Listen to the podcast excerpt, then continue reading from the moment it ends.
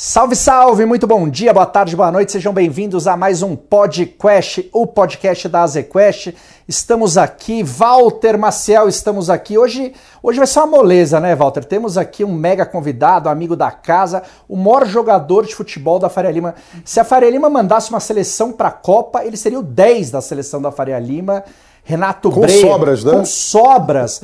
Renato Breia da Nord Research. Como você está, Walter? Pronto para mais um título da Libertadores? Se Deus quiser. Olha, quando a minha filha nasceu, a Alice, que vai fazer três anos agora, 16 de novembro, uma semana depois a gente ganhou a Libertadores e um brasileiro. Uhum. O Theo tá aí para chegar 21 de outubro. Tá com cara. Tá com cara. E se você ganhar, o negócio é você fazendo filho. 12, 15 filhos. Não, não, vou parar no quinto. Pra manter isso. O quinto já é uma declaração, né, Renato, de alinhamento com o investidor. É. Vou ter que trabalhar até o resto da vida.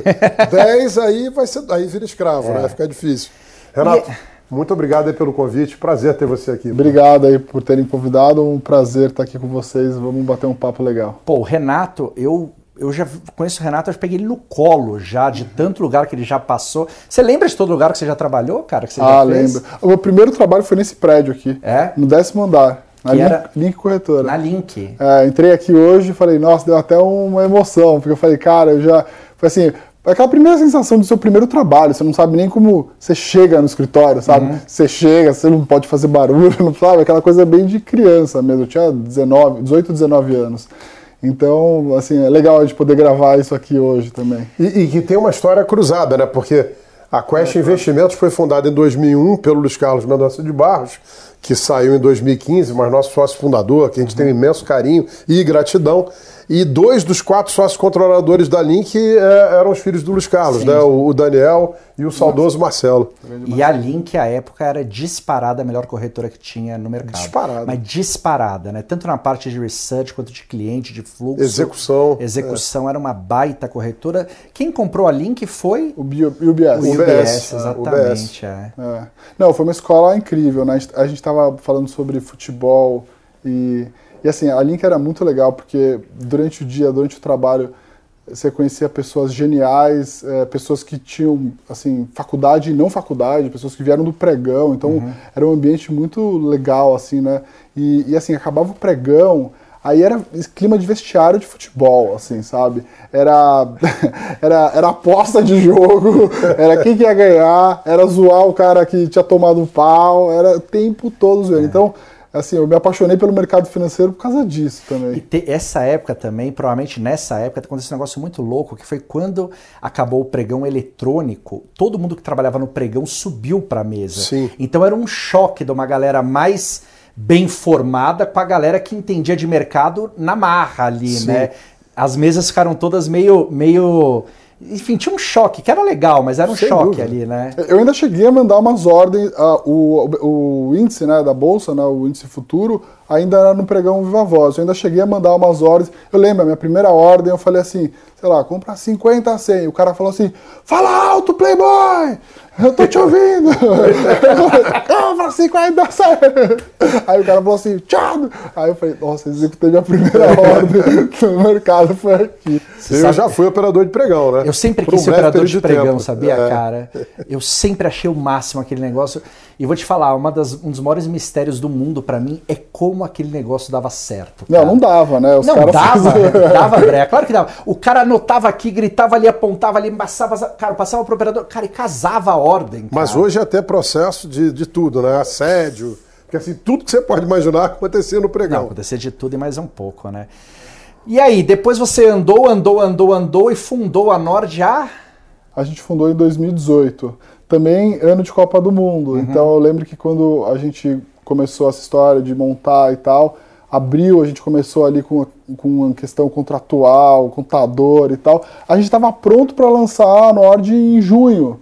Só que a gente falou, puta, meu, vamos esperar a Copa, porque antes da Copa nada acontece. Então a gente só lança a Nord no dia 8 do 8 de, é, 8 do 8 de 2018. Esperamos a Copa acabar, porque a gente falou, ah, não Pô, vai número, acontecer nada. número cabalístico, hein? 8 do 8 de 18. Foi o bom. primeiro dia que a gente falou assim: está aberto aqui, vocês podem virar assinante da casa. Foi, foi exatamente nessa data. Esperamos a Inclusive, Copa passar. inclusive, fazer uma homenagem aqui ao gênio que se retirou das quadras, né? Dia 8 do 8 é o aniversário do Federer e do Kobe Bryant. Uau! É um dia bacana. E da Nord, um dia é. bacana, bacana. Pô, a Nord é uma, enfim, a Nord hoje é uma das maiores, uma das melhores há muito tempo, e no final das contas ficou a única independente, 100% independente, né? Uhum. Uma loucura isso que aconteceu no mercado de, de research. Te, te surpreende esse movimento ou é meio natural assim? Então, eu acho que o que as plataformas é, identificaram né, é que basicamente existem algumas formas de você adquirir cliente. E, e, o, e o, o, mercado de research, de research como um todo, né, ele de largada ele tem uma cabeça muito voltada para o marketing digital. Né? Então, vamos lá, as corretoras hoje, né, a principal fonte de captação das corretoras são é a, é a base de assessores. Uhum. É, e é claro, tem alguns grandes escritórios que já vieram desse modelo mais digital, de aquisição, né, comprando leads na internet e entendem bastante desse modelo de conversão. Então, como eles começaram a olhar vários modelos de conversão para cliente, é, acho que foi natural eles olharem esse tipo de negócio como, bom, eu vou ter o meu modelo de aquisição direto, que é o meu próprio marketing digital fazendo o seu trabalho, né, através de campanhas pagas ou, ou até mesmo a questão do marketing.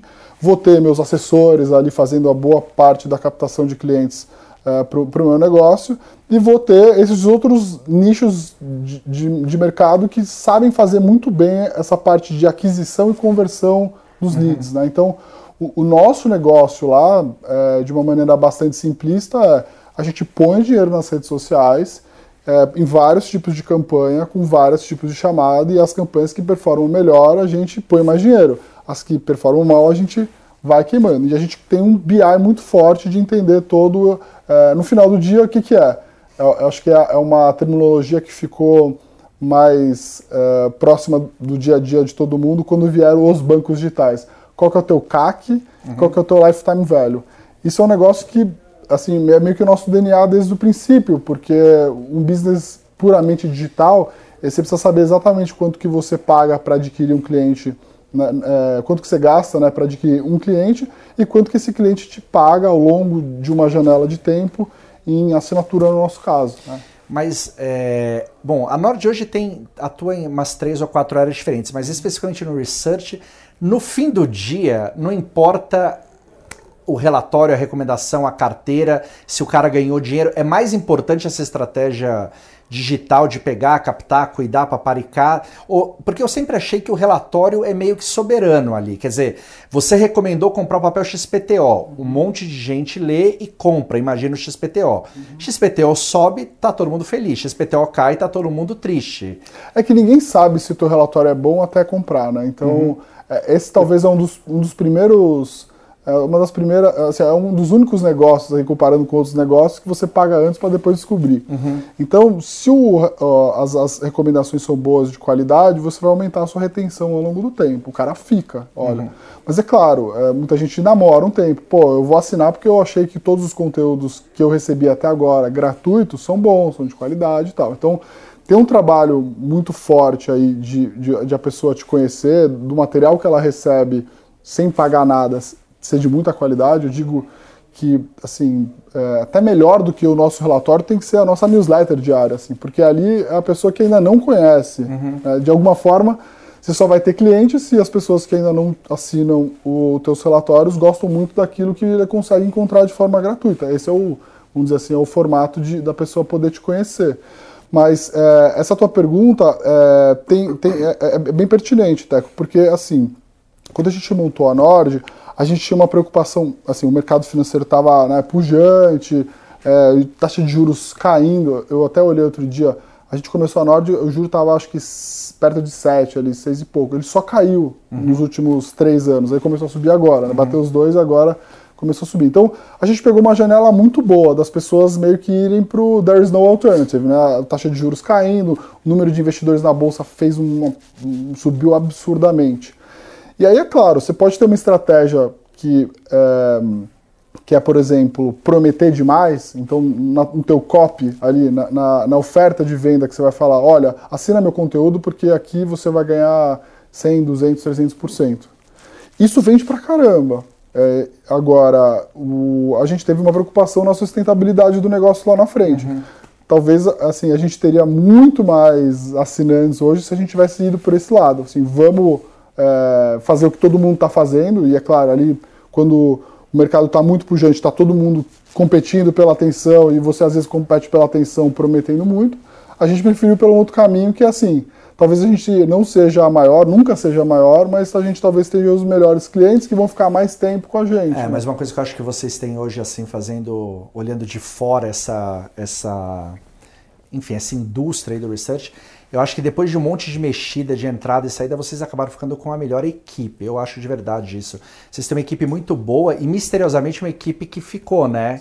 É, porque isso faz muita diferença também, porque você acaba um pouco se apegando ao analista, ao gestor, assim. Claro. Quando o cara sai, você não sabe muito bem o que você faz ali, né? E é, e é desafiador, porque assim, quando a gente começou, o mercado estava muito pujante. Então, assim, era difícil encontrar analista, todo, o, as- tinha um monte de assets sendo montada.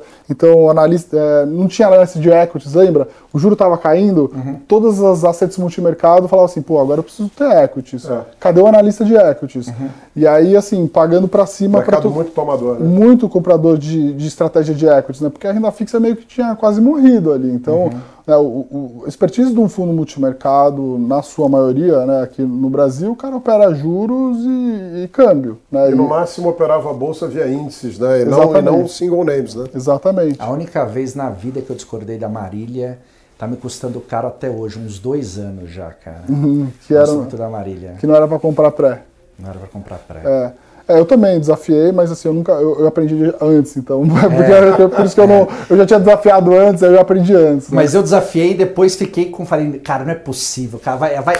Aí você vai pagando pra ver, pagando pra ver, cara, tô sufocado no pré. Toda vez que eu vejo o meu relatório, eu falo, eu xingo a Marília e me xingo, né? É, mas assim, é desafiador, porque a gente montou a Nord numa época que, assim, tava difícil de encontrar gente boa, com alinhamento de entender o que você faz. Porque o analista, para fazer o que faz o, ali, o, o trabalho de research, a maioria dos analistas de assets e tal, ele é um cara que às vezes é meio introspectivo, é um cara que fica o dia inteiro com o fone de ouvido, operando, às vezes, sei lá, numa mesa, ele, ele, ele troca ideia e tal. mas- Lendo relatório. é, além do relatório, né? Se você for ali, na, ali na- nas mesas, você vai ver que em alguns lugares pode ter alguma conversa, mas talvez a maior parte tem, tá em silêncio. O analista, E quando não tá, tá visitando as empresas, falando com os RIs. exatamente. E o analista que, você- que a gente precisa é um cara que escreve bem e que fala bem com, né, no, no É, YouTube. Que é extrovertido pra fazer vídeo. E que é difícil coisas, né? também. É. Então, assim, é, é, co- conseguir juntar uma equipe, e assim, é claro, naturalmente. Eu lembro que uma época a gente chegou a fazer proposta para duas, três pessoas, os caras não vieram. Eu falei, putz, cara,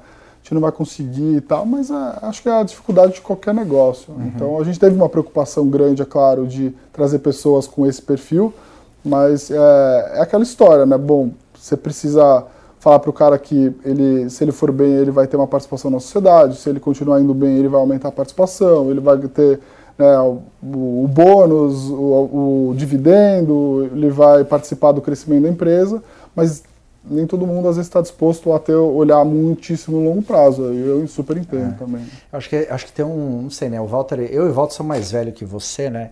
Mas tem uma coisa que me incomoda um pouco, que é um pouco, talvez seja geracional. Eu sinto que as pessoas não têm muito tesão de, de pertencer, né, Walter? Assim, sabe? Entendeu? Assim, grana é legal. É claro que todo mundo quer ser bem pago, todo mundo quer ganhar bônus, quer ganhar bem. Mas tem uma coisa legal também de você fazer, pa- cara, de você jogar aqui, né? Eu jogo nesse time, pronto. Então, eu, eu, eu acho que, é, na minha visão, é quase isso, mas com um fator determinante de mudança. Quando eu entrei no mercado, as pessoas fariam qualquer coisa, qualquer coisa, para trabalhar, crescer, ser melhor remunerado, crescer dentro da organização. Pô, quando eu fui do Garantia, Garantia Pois era é. um ambiente selvagem.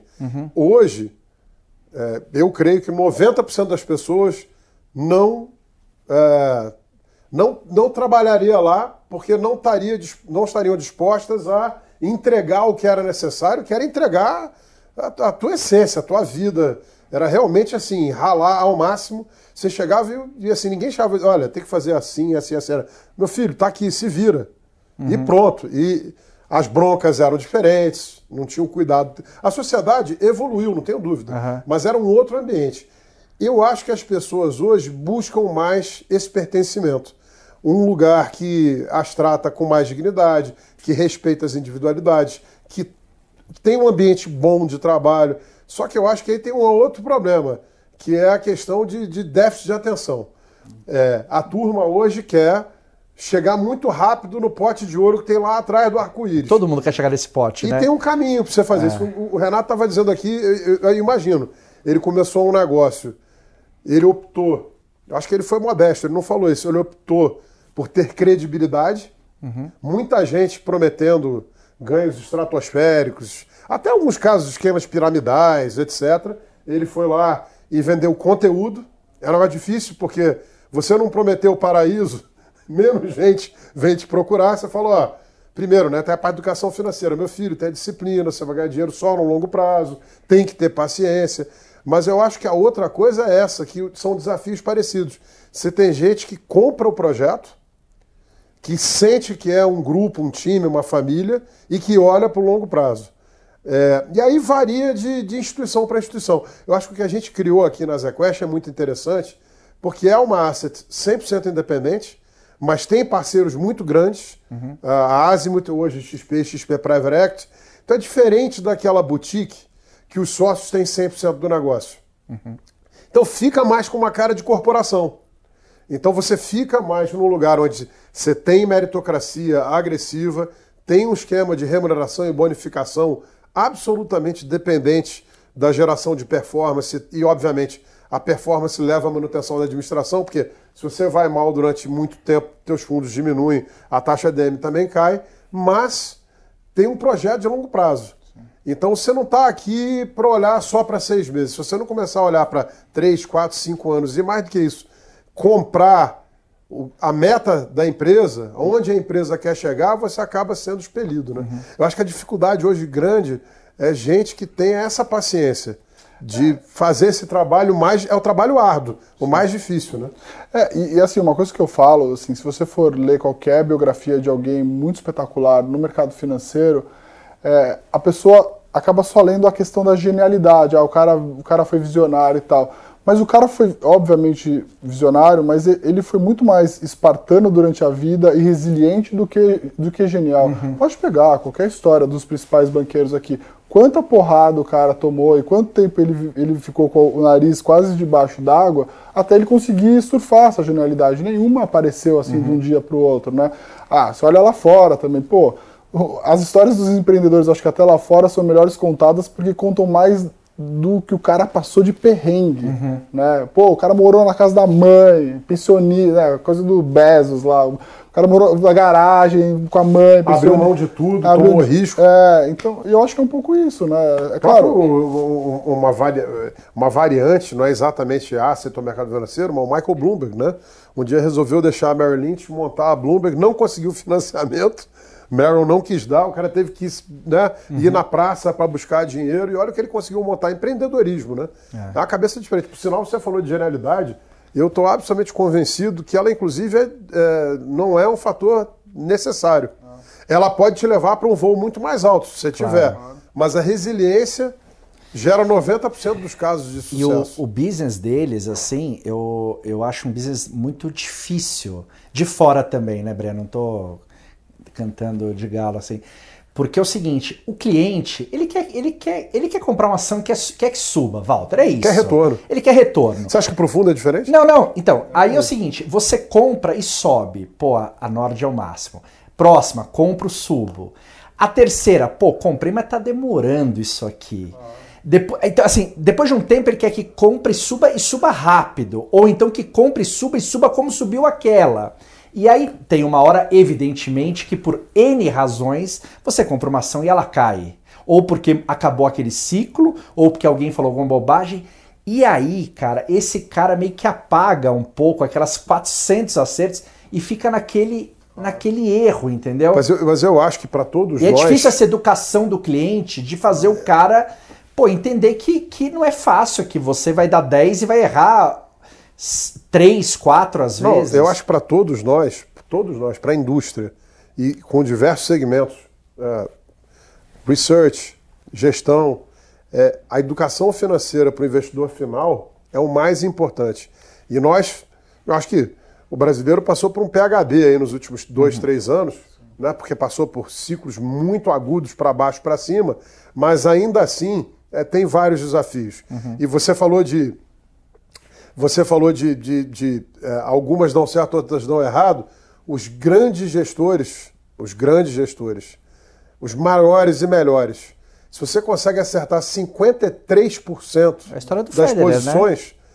história do Federer, mesma coisa, ganhou 53, 54% dos pontos. Se você consegue acertar 53% das posições e tem a disciplina boa de stop, uhum. né? Stop gain e stop loss, que as pessoas só pensam em stop loss. Tem stop gain também, começou aí muito, reduz um pouquinho. E a gente fala isso com muito investidor. É, a gente tem algumas apresentações que são super interessantes. O Paul Samuelson, é, prêmio Nobel de Economia, uhum. foi chamado pela Economist para fazer um estudo. E durante 18 anos ele analisou, não durante 18 anos, ele pegou uma janela de 18 anos e analisou gestores ativos de S&P nos Estados Unidos. E esses caras deram durante 18 anos S&P mais 10,7. Ele falou, mas quanto ficou com o investidor final? S&P mais 2,5. O cara, pô, o cara jogou 80% fora. Será que é verdade? Aí eu falei, pô, peraí. Eu tenho um fundo aqui que é o Quest Ações, que foi lançado em 2005. Uhum. E o Small Mid Caps, que nesse período de 12 anos deu 10 vezes o Ibovespa e 7 vezes o Small, líquido todas as taxas. Pô, é muita coisa. Vamos ver. No Ações, o cara jogou 80% fora. Como o Small Mid Caps tem 55% da base de cliente investidor institucional, aí o número é melhor. Uhum. O cara jogou 40%, 50% da auto, da auto performance fora. Por quê? O investidor institucional, o fundo de pensão, o RPPS, eles se encontram em comitês com média, com frequência trimestral ou semestral. Então o cara senta na mão. Uhum. Ele não pode ficar todo dia, ah, agora eu vou mexer e vou mudar tudo. Ele tem que chamar todo mundo, ele tem que pegar a aprovação. Isso imobiliza. E essa imobilidade traz ganhos. E aí, só para não ficar longa a história, Alias Bernstein, uma das maiores americanas, é, olhou as carteiras dos clientes deles durante 40 anos. É, 90% das carteiras mais bem-sucedidas foram de clientes que morreram. É, Patrimônio é ficou, ficou embargado, até cara... você distribuir para a família e tudo fica sem mexer, uhum. e o cara consegue pegar ao longo prazo. As pessoas não têm essa maturidade e acho, talvez até a sabedoria de que a gente não tem como prever uhum. qual ativo que vai andar melhor ano que vem. Uhum. Aí você precisa diversificar a carteira, ter um balanceamento de carteira que atende. o Renato tem 34?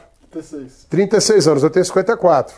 Quantos filhos você tem? Zero. Eu tenho cinco. Então, o que ele pode botar em renda variável talvez seja diferente do que eu posso. Uhum. O, o, o, o Zuckerberg lá, né, do Facebook, ele pode botar 90% do patrimônio em ações, 10% do que ele tem em caixa, ele nunca vai ter necessidade para aquilo. Uhum. Um cara de 70 anos, 50 mil reais, talvez não deveria ter nada em ações. Uhum. Porque amanhã você tem uma emergência e você precisa da liquidez. Só que são extremos. A maioria das pessoas está nessa fronteira eficiente com vários pontos ótimos. Se você fugir do seu ponto ótimo, a primeira queda violenta do mercado, você fala, meu Deus. Não. Bom, mas acho que você pode contar isso pra gente agora, né, Brea? Porque um dos braços da Nord é o Nord Wealth que você toca há dois anos, que é isso, né? Alocar a carteira dos clientes, montar carteira, discutir onde vou pôr. Não sei se você, qual a sua percepção. Eu chuto que as pessoas acham que são muito mais agressivas do que de fato são, muito menos pacientes do que de fato são. Como é que é o dia a dia disso? É, o que o, o que o Walter falou aí é o behavior gap, né? O quanto as classes de ativo retornam ao longo do tempo. Então, imagina que você tem uma carteira de renda fixa 50% e renda fixa e ações 50%. Você vê quanto que essas classes é, retornaram nos últimos 10 anos. Você vai ver que o portfólio das pessoas não, não, não retornou a soma dessas classes né, uhum. rebalanceadas. Você teve o cara saindo errado da renda fixa saindo da renda fixa no, no, momento errado, saindo ações no momento errado, ele fica trocando, e assim o retorno da carteira vai não, não reflete o que foi a, a, o retorno das classes. A gente percebeu exatamente isso. Então, o que, que, acontece? O cara assina o relatório e não lê, ou assina o relatório, lê e, e não executa. Uhum. Ele executa uma parte, ou ele executa só aquilo que ele acha que faz sentido. A gente já viu o cara que compra uma ação porque o analista falou que para comprar e quando o analista fala para vender ele não quer vender. Uhum. Não, não, porque aí é excesso de confiança. Os, os viés estão todos aí bem, bem explicados, vale até a pena todo mundo entender muito bem sobre os, os viés comportamentais para até você se provocar de, de quando você tiver uma reação em relação ao mercado, você tentar ver quais são os viéses que te pegam mais. Porque a gente tem Uhum. né, os que pegam Isso mais. faz o stop gain ser muito mais difícil que o stop loss, né? Porque o cara perdeu, ele se apavora. Se você falar vende, o cara acaba vendendo. Agora, parar no ganho é O mais cara, o cara não vende ação ganhadora, o cara não vende as ações perdedoras. Então, assim, o que vai acontecer aqui numa carteira de, de 15 ações, às vezes a gente vai comprar um negócio, e aconteceu isso, é, a, gente entrou num, a gente só entrou num IPO desde que a Nord é, foi, foi fundada. E, assim, deu uma... Um, deu um, assim, acho que caiu 80% o IPO. Só que, assim, era 1% da carteira. Então, tipo, Tá protegido. tá protegido. E agora, obviamente, tiveram vários outros cases menores onde a gente perdeu 30%, 40%. Na somatória, nas ações na- na- onde a gente tinha mais alocação, a gente acertou mais. Então, o que vai refletir a tua boa performance, você, vai, você não vai conseguir só ganhar, você vai ganhar e perder, que nem o Valtinho falou, se na média, né, se 53% das tuas compras onde você tem peso maior, você ganha mais do que quando você perde, você vai ganhar mais dinheiro do que o mercado. Esse, é- esse é, o, é o- é o racional. O que a gente percebe é que tem um behavior gap no- muito grande no modelo de conteúdo, porque às vezes o cara executa tudo, mas o cara vai viajar dois meses, três meses, aí o cara. desa- Às vezes o cara está em outro momento de vida. Ah, eu tinha muita ação, mas agora eu estou comprando apartamento, nasceu um filho, eu preciso reduzir. Então, a ideia de montar uma empresa de gestão de patrimônio foi vendo justamente que as pessoas falavam, cara, eu adoro o que vocês fazem, eu acompanho o conteúdo de vocês e Mas agora, mas eu executar." já não consigo mais fazer, ou mesmo assim eu não sei se aquilo é para mim. Então, a gente montou a Nord Wealth já há dois anos e a gente principalmente atende essas pessoas. É claro, existem clientes que vêm, é, obviamente, do research que, que procuraram a gente, mas também tem clientes que simplesmente estão insatisfeitos com, com a oferta de serviço do mercado, é, que hoje ainda é um mercado muito concentrado no modelo de commission fee, né, o modelo de comissão, que é o modelo de assessoria tradicional, né, o modelo de agente autônomo, que se você for também fazer uma análise com o que acontece lá fora, é, em vários países da Europa você já não tem um modelo de comissão, já foi proibido, né, banido ou, ou- perdeu é, utilidade.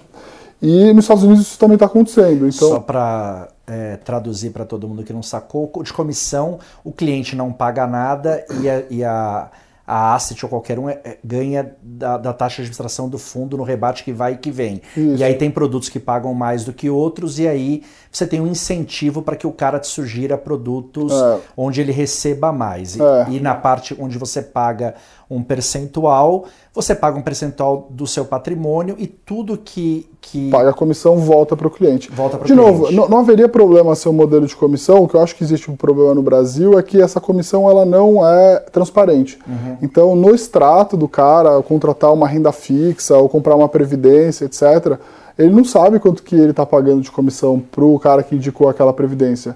É, e eu acho que se isso tivesse pelo menos mais transparente, pelo menos o cara ia poder questionar, bom, você tem uma comissão muito alta, mas por que esse produto? O cara ia ter que explicar o porquê daquele produto. Então acho que tem esse problema que eu vejo principalmente. Mas, enfim, a, a ideia de montar uma empresa de gestão de patrimônio é que a Nord tem um- uma missão de vida, né, é, que é, é, oferecer para os clientes várias formas de ele resolver a vida financeira dele. É, às vezes pode ser via conteúdo, e tem gente que é, é, os conteúdos da Nord são suficientes para ele tomar as suas próprias decisões. Pela gestão de patrimônio, a gente montou uma gestora também, que aí é produto. O cara fala, meu, eu não quero assinar nada, eu não quero que vocês cuidem do meu patrimônio todo, mas assim, eu gosto de algumas estratégias da casa e eu vou lá investir no Fund of Funds, multimercado, que vai comprar gestoras como a Quest, como outras casas, e eu vou fazer o serviço de gestão de fundos multimercado para você é, com um ticket muito baixo, então dá acesso também para ele. Essa é um pouco a nossa missão lá, oferecer várias formas do cliente melhorar a sua vida financeira, né, a sua, o seu plano de vida de independência financeira através daquilo que a gente oferece. Na, na parte de wealth especificamente, como que você está achando que os clientes estão esse ano? Né? A gente tem uma curiosidade que a gente vai ter que bom. falar daqui a pouco um pouco de eleição, né? É, que é uma coisa engraçada. É o primeiro Walter, a gente está três dias da eleição, é o primeiro ano que eu me lembro que o dólar não subiu, caiu um dia por conta da eleição, né? Os mais velhos vão lembrar, você talvez não, mas às vezes na sexta-feira a bolsa despencava ou explodia porque tinha um boato que ia sair uma pesquisa na Veja de É, domingo, verdade. né? É, e não teve isso, né? Está acontecendo um monte de coisa no mundo, mas a eleição não tem feito preço ali. Por sinal, é, uns amigos perguntaram ontem, né? O que aconteceu? Ah, o é. dólar subiu. Peraí, é, é, livre, é, é né? dólar contra o mundo inteiro, o mundo inteiro a tá. crise no Reino Unido, por sinal, que desastre, é anunciado, né? Mas é, desde o Brexit, anunciado, mas estão fazendo uma caca geral isso intensificou o movimento ontem, pouquíssimo a ver com fatores domésticos. Mas ah, como é que é para os clientes esse, assim, como é que tem sido, os clientes estão, enfim, mais cautelosos, a história do juros muito alto, eleição, como é que foi lidar com isso aí? Ah, tem um pouco de tudo. É claro uhum. que tem, tem, até, assim, cliente prospect, né? Os clientes que a gente está falando, pô, gostei do modelo de vocês, quero migrar para a plataforma da Nord e tal, mas vou fazer isso depois da eleição. Eu falei, assim, depois da eleição pode ser pior, né? Então, Vai pagar lá em cima. É, então, assim, tem muito essa questão emocional. No final do dia, o que o, que o nosso trabalho também é muito educacional. Uhum. Né? Então, é, constantemente entender, como você falou lá, às vezes a gente acabou de conhecer um cliente, a gente faz todo um trabalho de, de reuniões no começo para conhecer profundamente. Você tem que fazer um monte de perguntas para meio que evitar que uma coisa que ele falou, depois ele preencheu uma coisa, você validar que uma coisa não pode bater com a outra, né? ele está indeciso. Ou seja, uma coisa é você ter capacidade para tomar risco, outra coisa é você ter disponibilidade para uhum. tomar risco, são coisas diferentes. Então, a gente tenta é, validar um monte de informações, até mesmo fazer um teste assim com, com os clientes para tentar entender realmente o perfil dele. As pessoas só realmente entendem qual é o perfil de risco delas quando o negócio. Na experiência, na carne. quando cai. É quando cai, cara. Na carne. É, é quando cai. Então, é, é, isso que a gente tem que fazer lá. Eu acho que todo mundo, obviamente, está bastante é, é, apreensivo com o que vai acontecer com a eleição. Aliás, a gente é, desde esse desse, desse ano a gente estava é, achando que haver, tinha uma oportunidade de você aumentar a exposição de ativos em dólar da carteira e o real foi a, foi a, foi a moeda que mais performou do mundo. do mundo. Então foi, foi péssimo essa uhum. decisão de vamos aumentar a alocação em dólar. Eu acho que todo mundo deveria ter 10, 15, 20% do, do patrimônio em ativos lá fora. Isso, claro, depende do, do tamanho do patrimônio, do momento de vida e tudo mais. E, eu, e o que eu falo para as pessoas é o que eu faço para mim, então eu gostaria de em algum momento ter 40%, 50% do meu patrimônio fora. É, agora, a gente o começou. prêmio aqui torna é, difícil. Claro, eu, você tem um prêmio muito grande hoje, eu acho que é isso está segurando. Uhum. Quer dizer, acho que o Walter até pode falar muito melhor do que eu. Acho que o dólar só está nesse nível porque o diferencial de juro ainda é muito alto, né? Você está com 13,75 no mundo que ainda você está vendo aí taxa de 3, 4 e tal, então eu acho que o, o, dólar só não disparou dessa vez porque talvez a gente tenha um diferencial ainda muito grande. Eu não consigo me recordar como é que era o diferencial é, de quatro anos atrás. Não, mas... mas, eu digo assim, esse ano tá tão, tá tão curioso, assim, pegar um exemplo óbvio, né? Independentemente do que cada um acha de qualquer coisa, é inegável que a gente tem um exemplo muito claro de, de uma coisa que funcionou nas estatais nesses últimos não precisa nem ser só no governo Bolsonaro, desde o governo Temer, né? Uhum. Sim. Que as coisas vêm se arrumando nas estatais e, e que estava desarrumada no governo Dilma para trás. Uhum. Então, assim, me parece natural que o cara que fale assim, pô, se o Lula ganhar, o cenário para as estatais será pior. Não quer dizer que vai ser horroroso, mas vai ser pior. Acho isso normal. Se você pegar o que está subindo esse ano, são as estatais. É. Se você pegar quem está na frente da pesquisa, é o Lula. Então você vê que até isso tá um pouco. As pessoas estão tranquilas, né? O normal seria as pessoas estarem vendendo estatal porque o Lula está na frente. Pelo mas, menos isso. Mas eu vou fazer uma parte. É que eu acho tão tranquilas, mas num patamar que já é um patamar que reflete um caos. É. Então, assim, eu, eu acho que a gente está no mundo de, do Truman Show. Uhum. A gente está vivendo um caso de histeria coletiva. Porque para uns é, tem um potencial ditador a ser reeleito, para outros tem um líder comunista para ser eleito, e para alguns tem os dois. Uhum. Então tem, tem gente que acha que as duas hipóteses são horrorosas. Então, se tem um risco desse, eu acho que o real já está, é, hoje, 5,35, mesmo com essa caca toda lá fora, é, você está falando de uns 30% é, de gap para os termos de troca, é. onde o real sempre andou igual a vida inteira. Uhum. Então, assim, ceteris paribus, Você vai mudar o, o, o, preço de tudo que é negociado no mundo? Difícil. Uhum. Então, se tivesse com aderência aos termos de troca, como ficou, ficou durante toda a vida, o real hoje estaria muito mais perto de 4 do que de 6. Então, a, a dúvida que eu tenho é: será que tem muito mais para ir para cima? Uhum. A Bolsa, eu acho um ponto maravilhoso que você falou. As empresas brasileiras tinham uma lucratividade é, sobre, é, é, sobre a, a, a, dívida, né? de algo próximo aí a 3, 4, foi para 0,7 no, no, fim do governo Dilma, que realmente foi o pior período das nossas vidas, né? Uhum. Maior recessão da história do país e, e, o mundo inteiro uma maravilha. Sem nenhum risco interno, externo, guerra, pandemia, nada. Né? A crise criada, que é o mais difícil de engolir. Hoje elas já estão num patamar acima do que estavam é, quando o Lula saiu. É, e a mesma coisa a alavancagem, quer dizer, o endividamento das empresas. As empresas já é, saíram de um patamar baixo para um endividamento alto e já estão no patamar mais baixo que estavam. Você tem um baita ponto. Quando você pega as estatais, elas estão melhores do que estavam em 2010. Sim. E aí, o ponto é, as estatais subiram muito. Sim, mas a quantas vezes lucro elas estão trabalhando? Não, elas continuam baratas. Um múltiplo baratíssimo. E a Sim. Petrobras é o seu lucro recorde. Sim. Por que, que não está muito mais alto? Pelo receio do que vai acontecer. Só quero aí ponderar uma coisa. Não é que eu não ache que os governos podem ser diferentes. E serão diferentes. Serão. E os kits para a Bolsa talvez sejam diferentes. Talvez Bolsonaro reeleito faça as estatais subirem muito mais. Uhum. Talvez Lula eleito seja varejo e construtoras. Uhum. É um kit diferente. Mas o que eu não vejo é alguém pegar o fiscal brasileiro agora e fazer uma grande caca. Uhum. Porque eu acho que a corda aperta no pescoço muitíssimo rápido. É. E aí o cara que tiver no governo com a próxima faixa é, vai ficar impossibilitado de governar. Uhum. E parece muito claro. Então, eu estava brincando com clientes outro dia, Tchutchuca. Tchutchuca pode ser o Teco, o Walter, o Renato, o Luiz Inácio ou o Jair. Quem botar a faixa vai ser a próxima Tchutchuca. Porque no passado era fácil. Fernando Henrique começou falando com dois partidos, uhum. PMDB e DEM, né? Senta com os dois, pega o apoio, vamos governar. Lula já foi tendo que falar com cinco, seis. Hoje, Boy, Ciro Nogueira, Kassab, você tem que conversar com essa turma toda. E esse pessoal, que é hoje um grupo muito mais pulverizado, fragmentado, mas muito forte, te normaliza também. Então você. Você não vai para um lado nem para o outro. Você tem variações de tema para lá e para cá.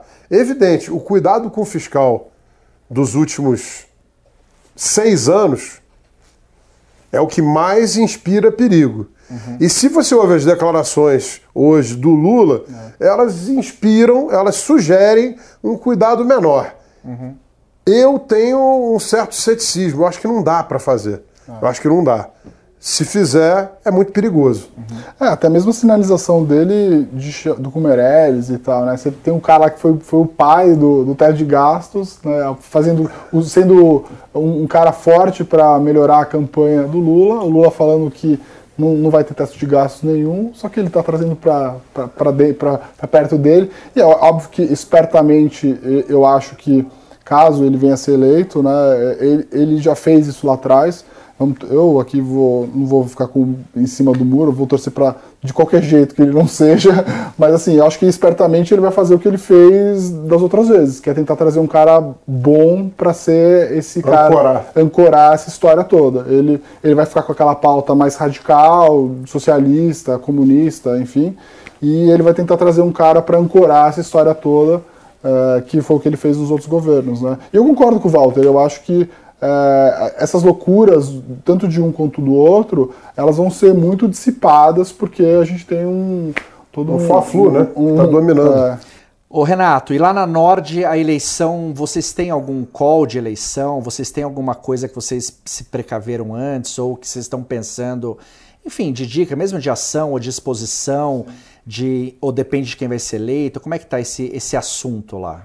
Primeiro, assim, é, a gente está bem fora de estatais, sempre teve, mas não é uma coisa que a gente vendeu recentemente para tirar o risco. Uma coisa que a gente nunca gostou, nunca conseguiu medir exatamente uhum. o risco. Então, estatais, é um que a gente nunca gostou e não, continua não gostando, tá? Apesar de eu concordar com o Walter, acho que tem valuation muito, muito é, depreciada se você for comparar qualquer métrica. É, uma coisa que a gente é, acha, que acho que as pessoas também acabam tendo, é, sempre achar que você precisa tomar risco. Uhum. É, você toma risco quando você tem uma simetria. Eu acho que tem uma simetria boa na bolsa. Uhum. Então você tem um valuation muito depreciado em qualquer métrica também. O Walter até disse, é, a gente tem uma, uma dívida, uma dívida EBITDA quase. As empresas estão saudáveis, pouco endividadas, estão, estão mesmo com o cenário que parece estar turbulento, as empresas da Bolsa, especificamente da Bolsa, elas estão ganhando market share, elas estão crescendo dentro, dentro, do mercado delas, porque às vezes as empresas da Bolsa não são é, a realidade da economia como um todo. Elas são os campeões, né? São os campeões de cada um dos setores. Então, muito provavelmente as médias e pequenas empresas de cada uma das empresas da Bolsa perderam, perderam, quebraram, e assim a gente acha que tem uma boa simetria. Então eu, eu acho que bolsa no Brasil tem uma boa simetria. Você está comprando um negócio que daqui a algum tempo, eu não sei quando, uhum. você vai ser bem remunerado por estar em bolsa hoje. E eu acho que uh, uma coisa que a gente não gosta aqui hoje, né, que eu acho que tem uma simetria não tão convidativa, é você ficar no juro longo. Então, uh, você está sendo bem remunerado para não tomar risco. Então, você pode deixar uma parte relevante do seu dinheiro em CDI, pós-fixado, pré-curtinho, uhum. é, alguma coisa assim, tá? Então, esse é o nosso call. A gente, a gente acha que o cenário é bem difícil, então você tem que tomar risco só naquilo que você vê uma simetria muito boa e onde a gente, vê, onde a gente não vê uma simetria boa. Estatais, uhum. é, juro longo, é, inflação, pré-fixado muito longo. Onde a gente vê uma simetria boa, você ficar é, com esse carrego de 1% ao mês, sem tomar risco, tá uhum. tudo certo. Né? Não tem, você, não, você não é mais medroso que ninguém, você está sendo bem remunerado para não tomar um risco é, é, desproporcional. E eu acho assim, na Bolsa Brasileira você consegue encontrar coisas assim muito, muito baratas. Isso é uma coisa que o investidor precisa começar a fazer, né? Entender que não precisa tomar risco toda hora é. e que às vezes não Vai fazer, boa, né? às vezes não fazer nada é a melhor decisão até a coisa Exato. clarear um pouco. Quase né? sempre não fazer nada é a melhor coisa. Quase sempre. Quase sempre não fazer nada. Vai é na boa. É. é. porque Assim, o market, bom, tem vários estudos, a gente pode entrar nessa né, história de market timing. Se você fosse é, Deus, tem lá um estudo que fala, se você fosse Deus e soubesse o, melhor ponto para comprar a bolsa de cada ano, e você analisa isso, sei lá, por 20 anos, cara, você vai ver que o gap lá na frente é pequeno, então por uhum. que você tenta ser Deus? Se você tenta ser Deus não sendo Deus, provavelmente você vai perder mais dinheiro. Muito né? mais. Então, eu acho que é mais ou menos por aí. É, mas é realmente difícil, assim, a gente mesmo que está no mercado, há, eu tô há 17 anos, Walter, você tá há mais tempo. Pô, a bolsa despenca, dói, né, cara? Assim, dói. mexe. Assim. Sabe que eu não sei se você vai lembrar disso? A gente fez uma live na, na época da pandemia. A gente fez uma live, eu me lembro de ter falado isso para você. A gente fez uma live lá pela CBN, na, no, quase no low da bolsa na pandemia. Hum. E aí eu me lembro que eu falei para você, eu falei, eu falei para você, pô, eu, eu eu esperei, desde 2008 eu tô esperando esse dia, né? Porque eu, a vida inteira eu falei, cara, quando a bolsa caísse de novo, eu ia arrebentar. E eu falei, cara, mas não dá. É difícil você tomar risco. É difícil, né? Porque, porque naquela hora você acha que faz sentido. que... Quando a bolsa cai 50% é porque tem uma coisa muito grave acontecendo. Aí o Renato falou, exatamente isso, mas a bolsa só tá aí porque tem uma coisa muito grave. Se não tivesse um problema, não tava aí, né? Eu falei, cara, esse cara tem razão, tem razão, vou comprar umas ações que ele tá certo. Mas é, é muito difícil isso. É cara. É muito difícil. Ah, o emocional é muito é, forte. É. E a gente aprendeu isso lá na Nord, porque. Pô, e a gente ficou muito feliz, na verdade, porque a Nord começou em 2018 e logo veio a pandemia, uhum. muito perto ali, né? Começou final de 2018. Então a gente teve 19, bum, 2020. Uhum.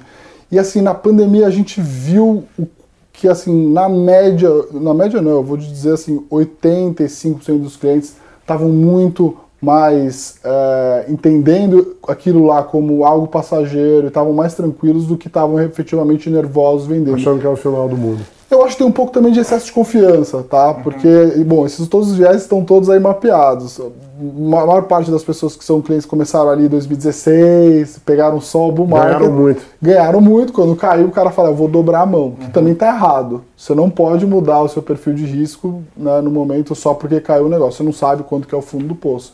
Então, é, é, esse negócio do emocional é legal. E assim, mexe com a gente. Eu, eu te digo assim, que se a bolsa cair 10% numa semana, cara, eu não abro... Eu não fico, não fico olhando o home broker e tal, vou tentar fazer outra coisa, assim, sabe? A gente está aqui final de setembro, né? Três meses para o ano. É, não sabemos quem será o presidente do Brasil, se saberemos daqui a pouco ou daqui a um mês, mas em novembro já teremos um novo presidente. Walters, é, Ibovespa hoje 110 mil pontos mais ou menos. A gente termina o ano, você acha acima, abaixo ou depende de quem é eleito? Eu acho que acima. É, depende muito de quem vence e qual discurso. Uhum. Um discurso responsável, especialmente fiscalmente, leva a patamares muito mais elevados. Mas o, a gente vem falando disso já há bastante tempo. Faço questão de bater na tecla. É, a, a, nossa, a nossa classe né, no mercado financeiro tem muito pouca humildade, né? E o pessoal vai, economista, né, vai revendo a projeção. Na 12 revisão, em 31 de dezembro, o cara acertou tudo. Né? Então, assim, em janeiro do ano passado, a gente ia terminar esse ano com 95% de dívida PIB. Uhum. Vai ser menos de 78%. Uhum. Em janeiro desse ano, não do ano passado, desse ano, a projeção para o PIB era menos meio. Menos meio. Agora vai ser 2,5, mas o viés é para 3. Ah, mais para 3, hein? Aí, mas o ano que vem é pagar a conta. Já não vai mais. Ano que vem vai ser 1,5, talvez 2. E aí o que é interessante, um, que tem toda relevância quando se fala de bolsa. O mundo inteiro está arrebentado. O Extremo Oriente saiu do mapa, como lugar destino de investimento, leste europeu também.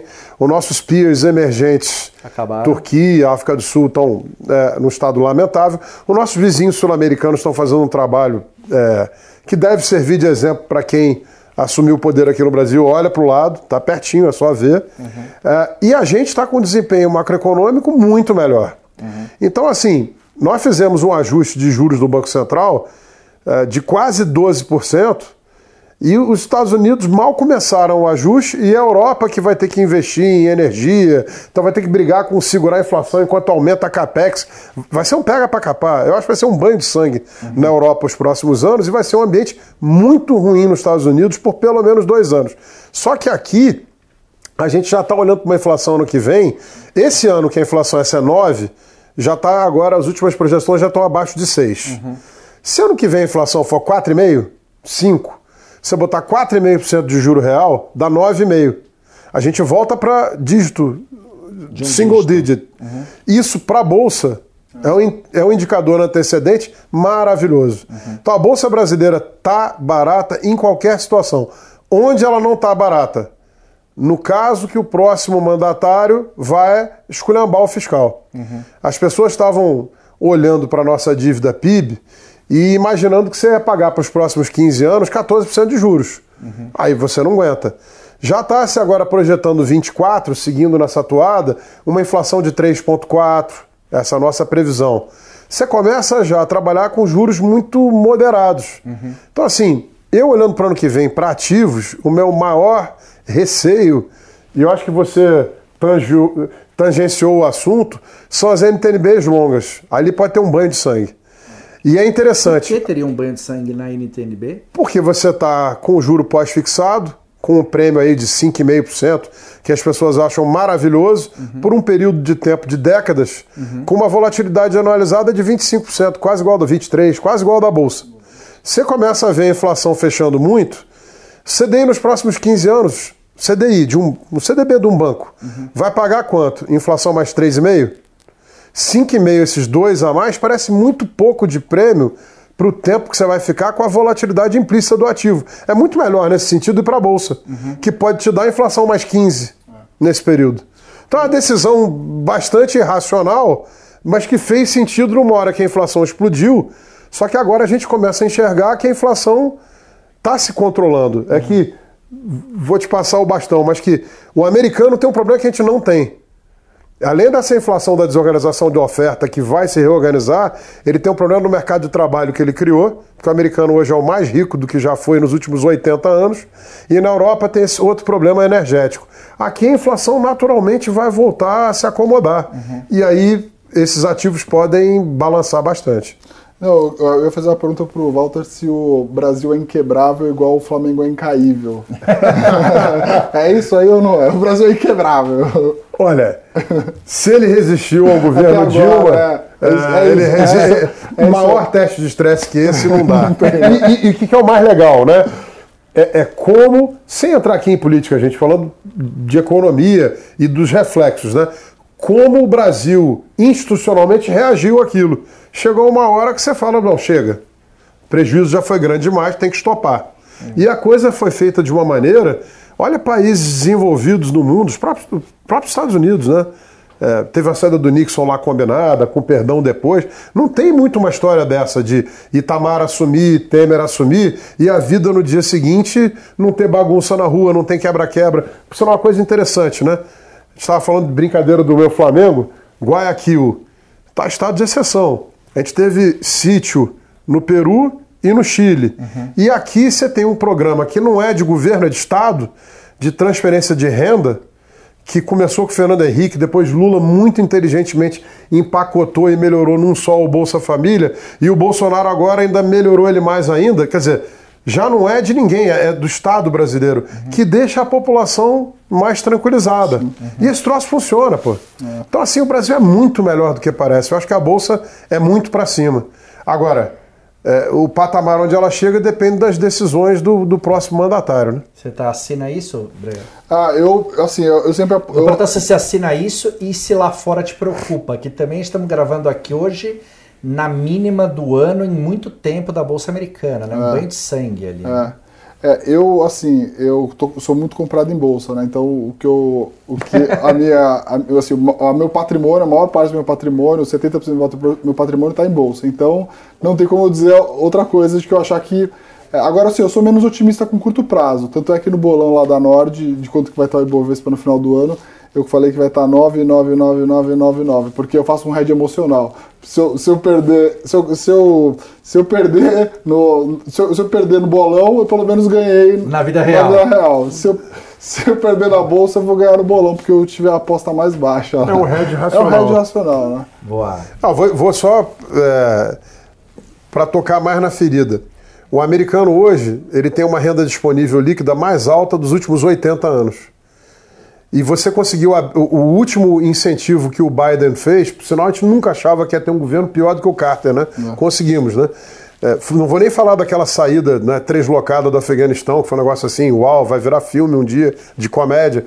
Mas agora na economia, esse último auxílio, numa hora dura da vida das pessoas, levou o cara a ser mais rico do que jamais foi. O cara foi para casa e não quer trabalhar. Uhum. Para esse cara voltar para o mercado de trabalho, porque a economia americana vai convergir de 8 para 4 de inflação com a normalização da oferta. Isso vai acontecer é, no mundo todo. Fácil, rápido? Não é fácil, mas eu acho que quatro vai. Agora, como é que vai para dois, que é a meta?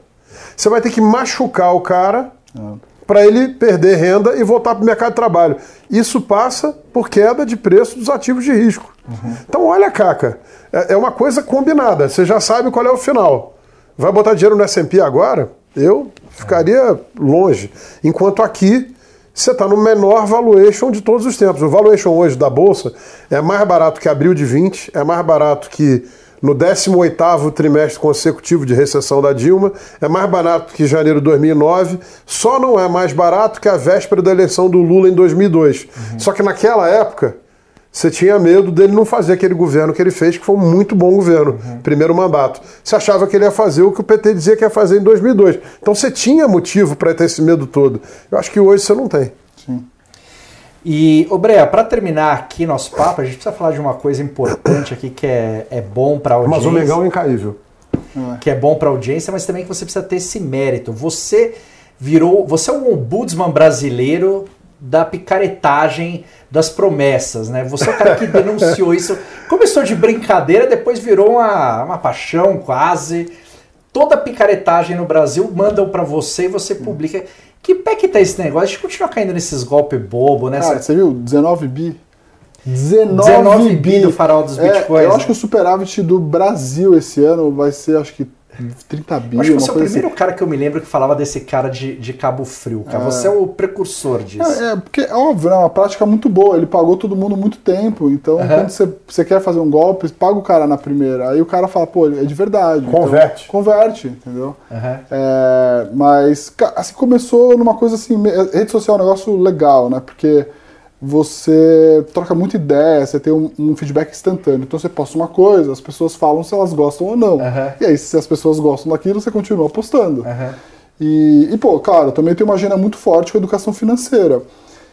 E aí começou a chegar para mim cada vez mais essas coisas. E os caras falaram assim, cara, eu já vi os seus posts de tá acontecendo isso daqui, dá uma olhada. Eu falava, cara, não é possível que os cara, o pessoal tá acreditando nisso. Depois eu, eu via que isso não só afetava gente com menos educação, com menos dinheiro e uhum. tal, é, afetava também gente rica. Uhum. É, pô, começou a sair vários casos de gente. Jogador de futebol. Jogador de futebol. E não era troquinho, não era 100 mil, não era, uhum. eu digo, é, começou um negócio de mil, 5 mil, de jogador com 5 milhões. Uhum. Entendeu? Negócio grande, com gente com muito dinheiro. E aí você pega, assim, ator da Globo, é, cara fazendo campanha, é, propaganda pois de é, robô. É, propaganda campanha. de robô. É. Depois, quem tiver curiosidade, entra lá no, no, no, Google e procura. Assim, eu avisei o, o Luciano Zafir de que ele estava fazendo uma propaganda de uma fraude. E aí ele, ele, ele disse que ele não sabia, claro. Mas é, tem não lá. sabia, mas falta um amigo, Ele me ligou, né? né? Então, mas então, fez um meia-culpa.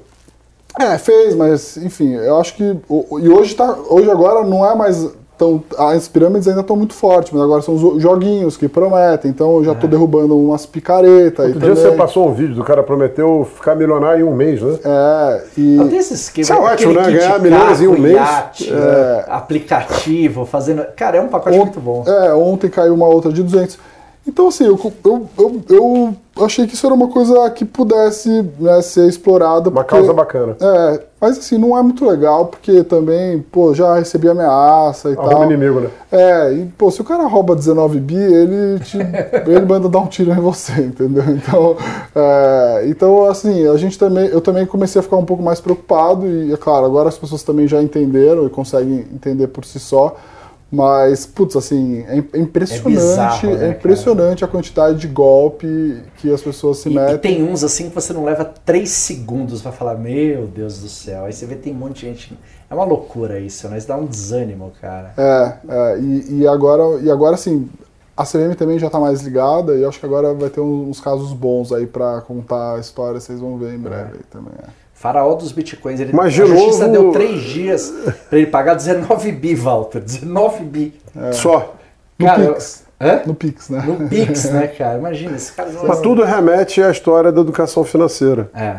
E não adianta, não tem ganho fácil, não Mas, tem ganho rápido. É, e, e assim, só para terminar também, o, esses, esses, é, essas fraudes, elas afetam as pessoas mais carentes, porque é o cara que está mais esperado em resolver o problema. Uhum. Então, assim, você tem uma população que está super endividada, nove em cada dez pessoas, das mulheres estão endividadas, a dívida, custo médio da dívida do brasileiro que está é 25%, 30% ao ano, o cara se, se, o cara compromete 30% da renda dele com um pagamento de dívida, em três anos ele já quebrou. Uhum. É uma conta muito fácil de você fazer. Quem que pega? Né? Quem que esses golpes pegam? É essa galera. Uhum. Entendeu? O cara que vai lá e pegar o dinheiro que era pro supermercado e vai botar nesse negócio porque o cara acha que ali ele vai dobrar a grana. Uhum. Então, é um, assim, crime. É um é. crime muito louco, que assim, é uma epidemia que a gente está tendo nos golpes de pirâmide no Brasil. E, me, e assim, eu já. É 19 bi. Uhum. 19. Isso aqui é uma. Tem uma de 200, uma de 500 milhões, etc. E por aí vai. Olha a epidemia ah. Né, o, o, dinheiro tirado das pessoas mais pobres. Eu não, eu, eu não consigo imaginar quanto do dinheiro do Auxílio Brasil deve ter sido perdido nessas brincadeiras. Né? Cara, 19 bi deve ser o orçamento de Cabo Frio. Que, se, se pá, deve ser o orçamento de Cabo Frio. É, meu, um negócio louco, assim. Para é muita coisa. É, deve, ser, deve, ter, deve ter várias secretarias somadas, não deve dar 19 bi em Cabo Frio. Ah, a Petrobras pagou acho que 80 bi de dividendo esse ano. É isso, então imagina. Lucro, é. É, tá falando de um quarto. Muito bem, então foi ótimo. Então agora o que a gente precisa é Obrigado. São Paulo campeão, Flamengo campeão, não, Corinthians, de campeão, Corinthians campeão, o Hexa. Não. É, vocês podem ficar com a Libertadores. A Libertadores, Copa do, Copa do Brasil, Sul-Americana. Se ele garantir, já tô até. O Hexa, o Hexa, o Brasil tá feliz, o Brasil tá sorrindo, bolsa Exatamente. 130 mil pontos. Exatamente. O brasileiro tá rindo à toa. É, Será que veio o Hexa? Acho... Eu prefiro a Sula, para ser muito sincero. A sua do São Paulo? Eu prefiro não, a prefiro, Sula eh, do São Paulo não, do que o Hexa do Brasil. Não, o Hexa é importante. Não, eu dou a Copa do não, é Brasil. é importante, mas se você falar assim, Teco, só dá uma das coisas, escolhe uma, a Sula do São Paulo. Sula, vocês vão jogar lá contra o Puma? A gente tá. A gente tá, a gente tá você não tem ideia do que é criar um filho São Paulino. É, hoje em dia tá Você difícil. não tem ideia. Passa 10 anos na draga que a gente tá e tem um moleque ali. É, eu não tô com esse problema. É, você é. não tem esse problema, você não Já sabe. Já tive. Já teve, mas não tem.